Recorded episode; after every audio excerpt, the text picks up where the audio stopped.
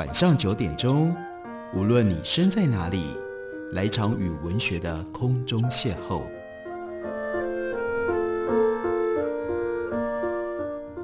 杨照谈书，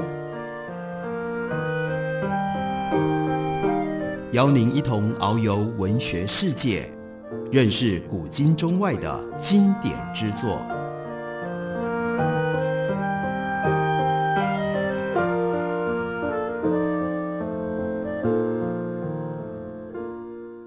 各位听众朋友，大家好，欢迎收听《杨照谈书》。本节目以台北广播电台 FM 九三点一，每个星期一到星期五晚上九点为大家播出。我是杨照。今天在节目当中要为大家介绍的是白先勇和廖彦博合写的《悲欢离合四十年》，白崇禧与蒋介石这一套书。这部书一共有三册，我们今天为大家特别介绍是白先勇老师他自己亲自执笔的第三册，书名叫做《台湾岁月》。台湾岁月当然就讲一九四九年十二月底，白崇禧来到了台湾。他来到了台湾，是蒋介石坚持一直不断的要他到台湾来，而这个时候也就显现出来，蒋介石跟白崇禧除了有个人关系之外，另外在这个历史时刻，其实可能更重要的，那是蒋介石和桂系之间的关系。白崇禧是桂系和李宗仁并列的重要的领导人。但这个时候，李宗仁却变成了蒋介石心头最大的问题、最大的麻烦。在各方的压力底下，蒋介石迟迟下野，原来的副总统这个时候变成了代总统。然而呢，大陆的局势一再的恶化，于是呢，李宗仁以代总统的身份飞去了美国，但是他又不肯辞去代总统。在这种状况底下，如果蒋介石要有任何的做法，他都必须要考虑到，在美国还有一个中华民国的总统在那里。白崇禧对于李宗仁在国军全面崩溃前夕对党国人民不做交代，直接自己就飞去美国，曾经强力的反对。白先勇是这样说的：李白二人长期合作无间的关系，自此已开始有了分歧，甚至到了海口，在海南岛，父亲也就是白崇禧仍然发电报。给在美国的李宗仁，并说明李目前只有三种可能的选择。第一种呢，生病病好了，因为他的理由是到美国去动胃部的手术，然后就辞代总统，让蒋介石可以复职。第二种呢，是好了回到中国，但是呢愿意效法林森，因为林森曾经担任过国民政府的主席，不过当时大权还是在蒋介石的手里。蒋介石以军事委员会的委员长的身份，实际上操控了政府。林森只是一个傀儡，只是一个门面。所以呢，李宗仁可以像林森一样，仍然维持做一个总统，蒋不必复职，但是把政府的权力实质上交给蒋介石。那第三种，白崇禧他告诉李宗仁，第三种选择是病愈不辞又不返，对德公，德公是白崇禧称呼。李宗仁的方式，这是最为不利的。但是李宗仁偏偏选择了白崇禧认为对他最不利，事实上是对整个时局最困扰的第三种。而且他还通过他的英文秘书甘介侯安排了要以中华民国代总统的身份去见当时的美国总统杜鲁门，日期都定了，是在一九五零年的三月二号。杜鲁门中午要在白宫宴请李宗仁。杜鲁门要接待李宗仁的消息传到台北，蒋介石大为震惊，于是呢，这是不得不做了，他就赶在三月一号之前，必须要抢在杜鲁门跟李宗仁会面之前复行视事，他复职为总统，造成继承事实，希望迫使杜鲁门不能够以总统的地位来接待李宗仁。但是李宗仁三月二号还是在 Washington D.C. 去了白宫，见到了杜鲁门。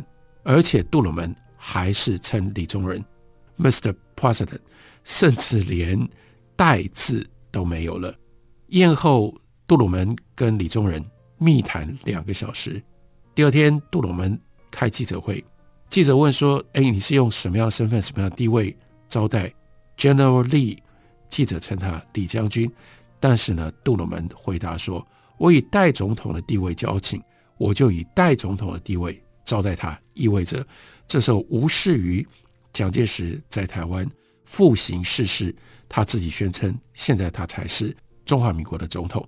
杜鲁门仍然把李宗仁当作中华民国的代总统，所以记者一定要再问：蒋介石不是已经赴任了吗？那杜鲁门的回答反应非常的粗鲁，他说：“我跟这个人没有来往。”这项谈话在各个报纸都有刊载。于是白崇禧知道蒋介石定于三月一日发表复职，在这个之前，白崇禧已经知道蒋介石定在三月一号发表复职的文告。他拍了电报给李宗仁，要求李宗仁不要持反对态度，保留未来两个人相处或者是协商的余地。没有想到李宗仁也很狠。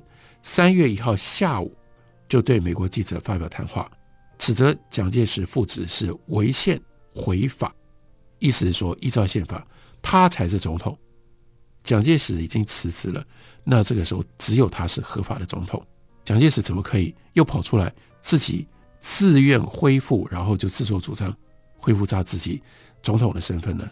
到了这个时候，蒋介石跟李宗仁之间的决裂已经。没有弥缝的可能了。蒋介石跟李宗仁之间的心结，其来有自。远的不说，李宗仁当上的代总统之后，蒋介石表面上看起来下野，但他事实上军政、财政、情治还是一把抓，让李宗仁处处捉襟见肘。所以由唐德刚代写的《李宗仁回忆录》里面有这么一段话，充分的表露出。他对于蒋介石的不满，他说：“我不愿劝进蒋介石的原因，并非我自己对名位有任何的恋栈，我只是觉得，第一，蒋先生欺人太甚。我原来他要退隐，他要下野，我还劝他不应该灰心。我尤其坚决表示，我不要担任总统。他强迫我去当总统，可是我当了总统，他却又处处在幕后操纵。”并且把国库金银擅自运到台北，先是呢放敌人渡过长江，接着呢又瓦解了湖南、江西、广东、广西等各个地方的防御。现在政府迁到了台湾，看起来中华民国就要亡了。他又要企图要复辟，置宪法于不顾，欺人太甚。宪法既然已经给了我总统的职权。我就绝对不会助纣为虐，违反宪法，跟一个平民，因为这个时候他认为蒋介石只有平民的身份，私相授受。我虽然知道我反对也没有用，蒋他一定要付出，但我维护国家名气的原则却不能让步。当然，这样的关系就影响到蒋介石跟白崇禧，白崇禧跟蒋介石的关系受李宗仁的牵制影响。白崇禧跟蒋介石从抗战，然后呢，白崇禧去担任富川某总长，一直到国共内战的前半，两个人之间即使有一些冲突，但是呢，相处大体还算平和。蒋介石对于白崇禧的军事长才也还时常倚重。不过，一九四八年，这是观众，不过一九四八年，这是关键的一集，李宗仁抢出头要选副总统。白崇禧虽然反对，但是基于这种贵系的关系，他不得不出面复选李宗仁，结果就击败了蒋介石所指定的孙科，让蒋在党内跟国内声誉重创，颜面无光。从此呢，蒋对于李宗仁、白崇禧、中央跟贵系之间就走向了分裂。蒋介石在一九五零年。一月十三号的日记是这样写的：昨午刻如常，心神苦闷益甚。美国外交官对台湾必欲使之速乱而早亡，其阴谋显著。贵系李白又无此图赖，使臣无政府状态。而慈修指的是陈诚，心理病态如此，更令人悲伤无已。除一任天父处理之外，再无他法矣。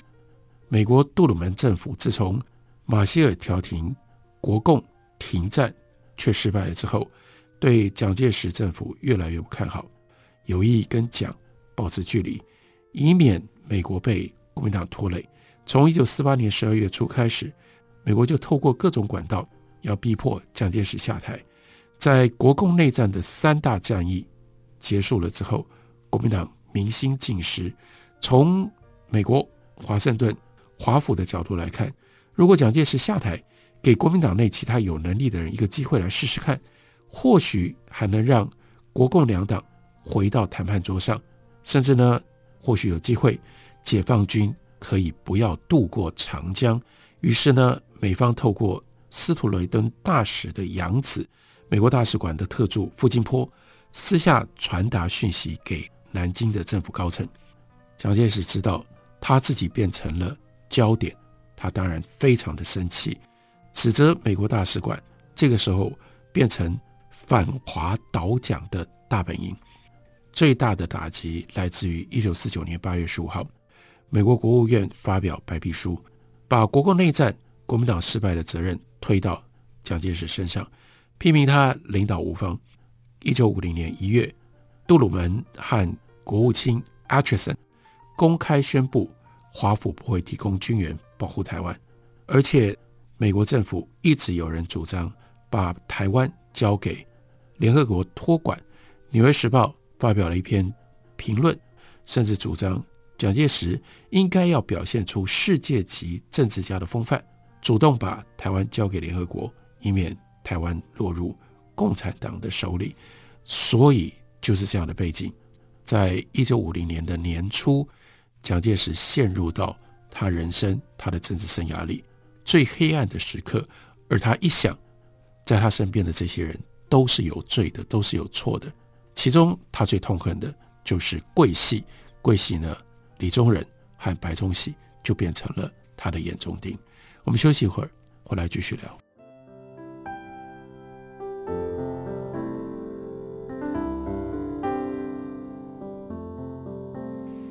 见台北的身影。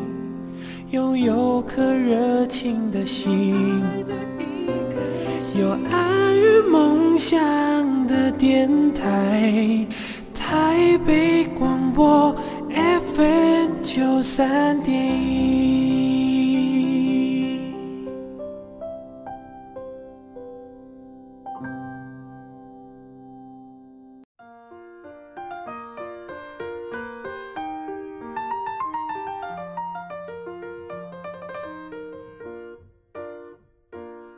感谢您继续收听《杨照谈书》。本节目于台北广播电台 FM 九三点一，每个星期一到星期五晚上九点为大家播出到九点半。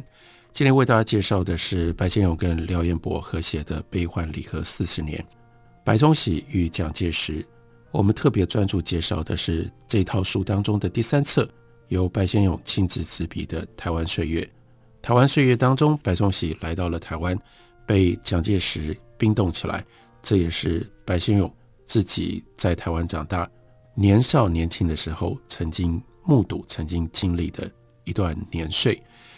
在这段时间当中，蒋介石对于白崇禧所属的桂系有着非常非常强烈的反感，这就使得白崇禧几乎在台湾不可能有任何的机会得到任何一点的权利，甚至连过一个比较平静、不被蒋介石忌讳、忌惮以及坚实的生活都非常的困难，在书里面又特别提到了一个非常特别的事件，恶化了蒋介石跟白崇禧之间的关系。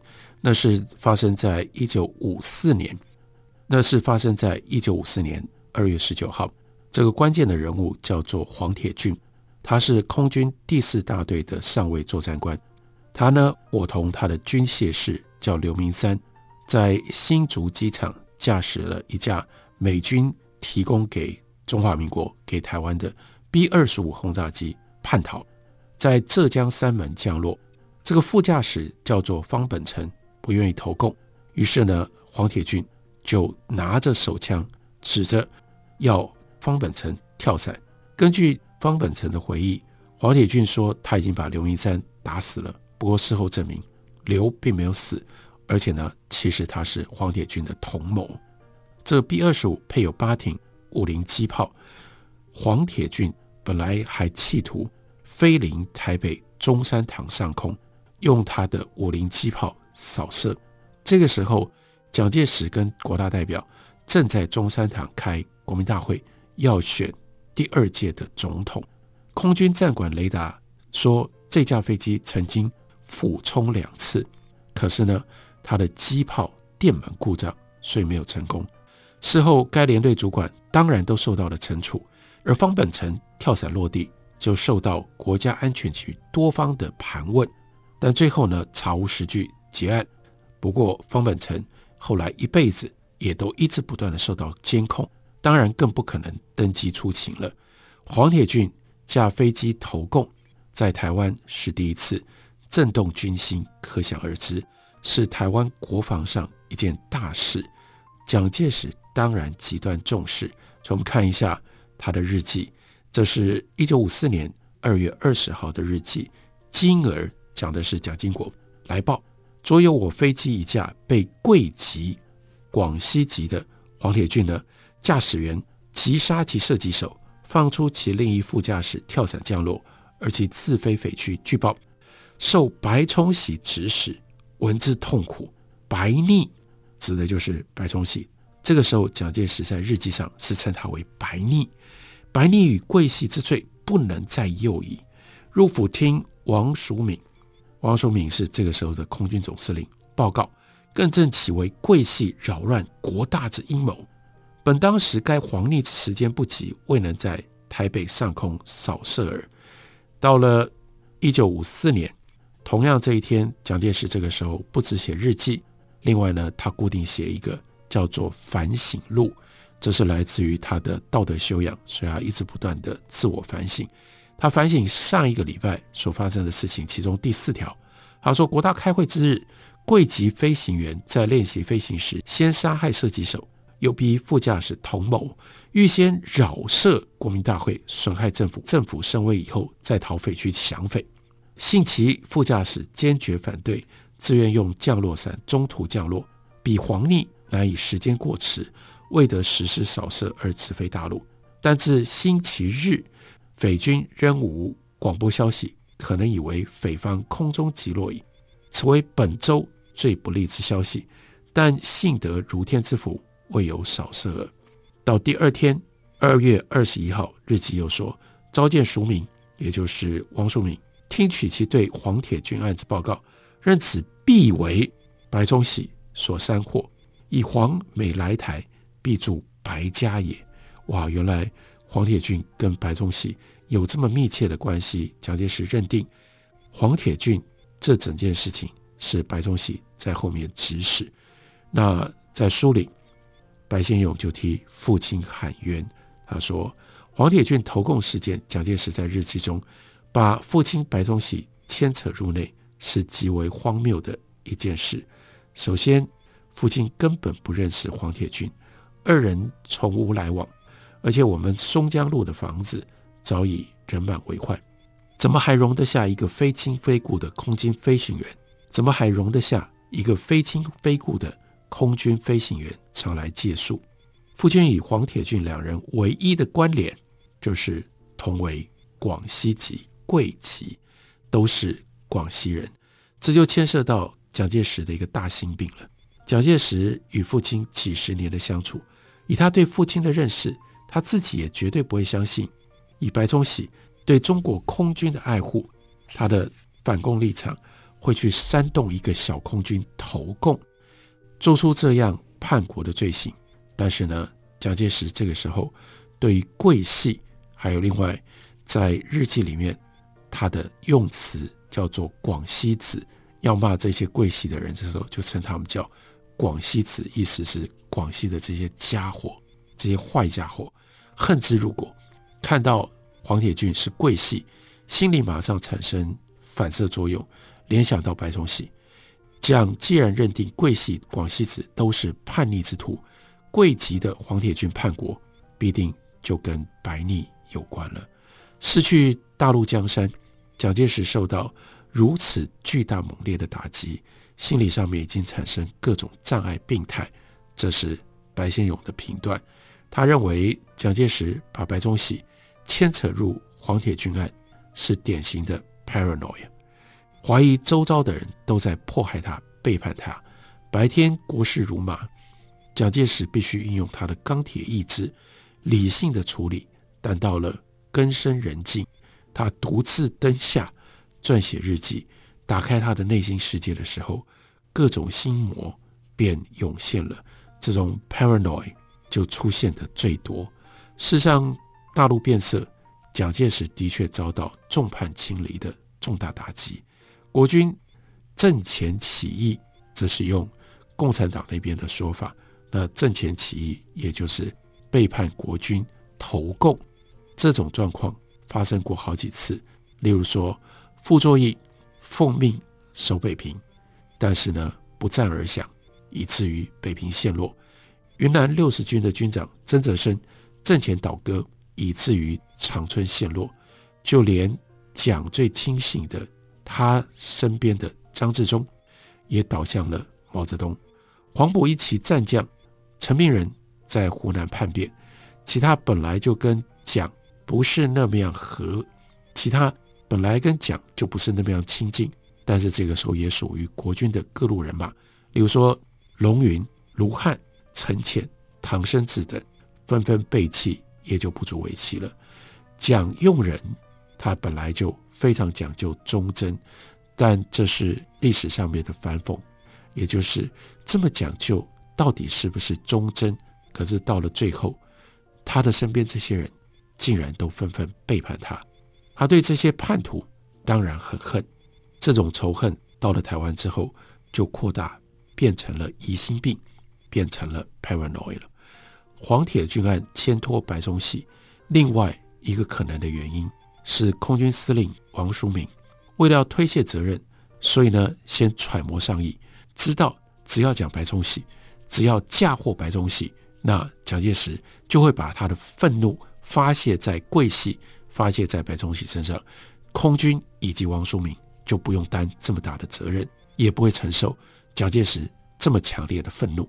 蒋介石潜意识里应该也希望白崇禧跟此案有关吧，如此白逆与桂系之罪不能再有矣。这件事情是子虚乌有。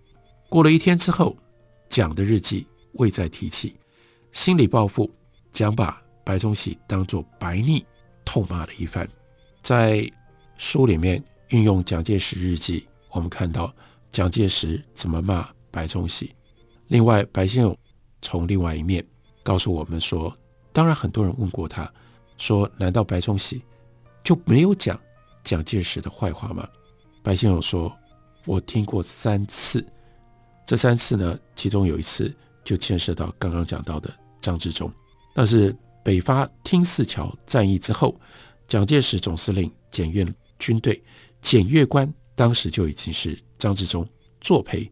检阅场上下过雨，土地泥泞，蒋总司令穿着光亮的马靴，一脚踏进烂泥里，马靴沾上污泥，张治中在一旁当众马上俯身蹲下，掏出手帕替。总司令擦靴，目睹这一幕，父亲从此对张治中有了看法。作为检阅官，如此卑躬屈膝，父亲瞧不起他。白崇禧看不起张治中，张治中善于阿谀逢迎，甚得蒋介石宠幸，历任要职，甚至呢担任过侍从室的主任，是蒋介石身边的贴身近臣。一九四九年，李宗仁代总统的时候，跟中共和谈。就叫张治中领团赴北平，张治中一去不返，就投向毛泽东了。中共建国以后，张治中在毛泽东跟前一样受宠，吃了开一大串的官职，做到全国人大常委会的副委员长。张治中能够周旋于蒋毛之间，左右逢源，可见他的政治手腕之高。在这两位霹雳巨星之间，即使做一个弄臣，也不是一件。简单的事，不过张治中投向毛泽东是蒋介石心中一大创痛，如此亲信的股肱之臣也弃他而去，让蒋更感到众叛亲离。在这本书里面，主要是从白崇禧的角度为我们整理了在台湾白崇禧和蒋介石之间的关系。并且分析透显出蒋介石权力的某一个特别的面向。感谢你的收听，明天同一时间我们再会。